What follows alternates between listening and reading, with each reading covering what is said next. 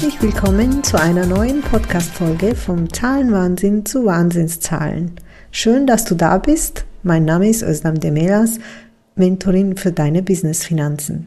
Ich unterstütze selbstständige Frauen mit einer großen Vision, ihre Zahlen in den Griff zu bekommen, ohne dabei den Spaß am Business zu verlieren und somit nachhaltig mehr Profit zu erzielen. Im Podcast erwarten dich jede zweite Woche spannende Impulse und Tipps, die dein Zahlenmanagement auf jeden Fall verbessern werden. Bist du bereit? Dann let's go!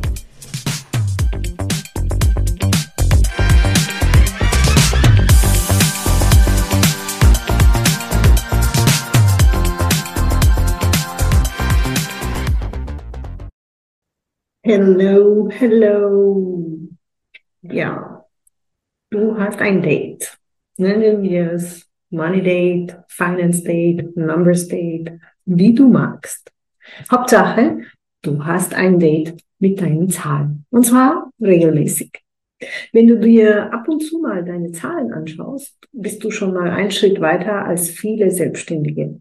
Regelmäßigkeit wäre natürlich wünschenswert, das heißt aber auch nicht, dass du jedes Mal Stunden mit deinen Zahlen verbringen sollst.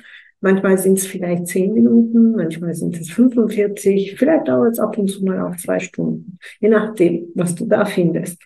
Ich ähm, äh, in meiner in meinem Kontrollejob habe ich mich immer als Detektiv genannt, weil manchmal musst du vielleicht suchen nach einer Erklärung, warum die Zahl so aussieht, wie sie aussieht. Auf jeden Fall am Anfang Klar wird es naturgemäß ein bisschen länger brauchen, bis alles steht.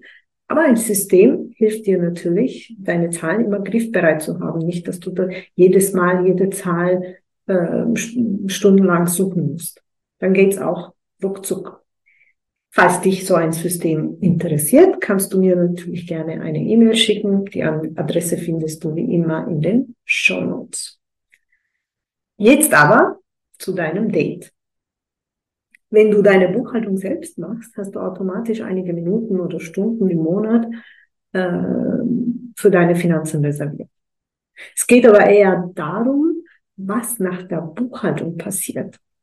Du hast fleißig deine Belege gebucht oder dein Steuerberater hat das für dich gemacht und dir alles rechtzeitig geschickt. Und dann Vielleicht schaust du schnell, was ganz unten rauskommt, also der buchhalterische Gewinn. Und wie geht es dir damit? Sagen wir, du hast in, in dem Monat 10.000 Euro Umsatz und 2.000 Euro Gewinn gemacht. An, ähm, an, also die Zahlen sind einfach so frei äh, erfunden, dient nur zu, ähm, visu zum Visualisieren wie, worauf ich hinaus will. An dieser Stelle sollten wir aber einige Punkte berücksichtigen. In diesem Gewinn, falls du so Selbstständige bist, ist dein Gehalt gebucht. Wenn nicht, was bedeutet das genau? Und hast du die Daten vom Vormonat, besser noch vom Vorjahr zur Verfügung? Warum stelle ich diese Fragen? Ähm, beim Gehalt weißt du, worauf ich hinaus will. Ähm, falls du die Folge mit dem Gehalt noch nicht gehört hast, findest du den Link auch in den Show Notes. Ähm, kurz zusammengefasst, der Gewinn verliert die Vergleichbarkeit, wenn du dir in, in einem Monat 1000 Euro äh, Gehalt zahlst und dann in den nächsten 3000 Euro, wenn du dir überhaupt ein Gehalt zahlst. Und dann, wenn das Gehalt nicht einmal in der Buchhaltung berücksichtigt wird, da du so, so selbstständig bist und da spielt das buchhalterisch keine Rolle, dann ist die Frage, was sagt der Gewinn? Und der Punkt mit den historischen Daten ist für die Analyse wichtig, weil die Zahlen äh, bedeuten alleinstehend nicht viel. Wenn du eben äh, im Vormonat, wenn du weißt, im Vormonat hast du 5000 Euro Gewinn gemacht, dann sind die 2000 Euro in diesem Monat offensichtlich niedriger. Und hier kurz Stopp. Fang jetzt bitte nicht an zu bewerten. ich habe weniger Gewinn, also ich habe was falsch gemacht. Hier kommt nämlich äh, eigentlich der Teil, wo du genauer hinschauen solltest. Dann weißt du auch schnell die Gründe, warum äh, für diesen Unterschied von einem Monat zum anderen. Wenn du aber emotional runtergehst, wird es halt schwierig sein, die Zahlen äh, objektiv zu analysieren. Es kann sein zum Beispiel, dass du in einer, in diesem Monat eine Weiterbildung gebucht hattest, also eine einmalige, hochpreisige Geschichte. Das bringt deinen Gewinn für den Monat runter. Heißt aber noch lange nicht, dass etwas in deinem Business schiefläuft.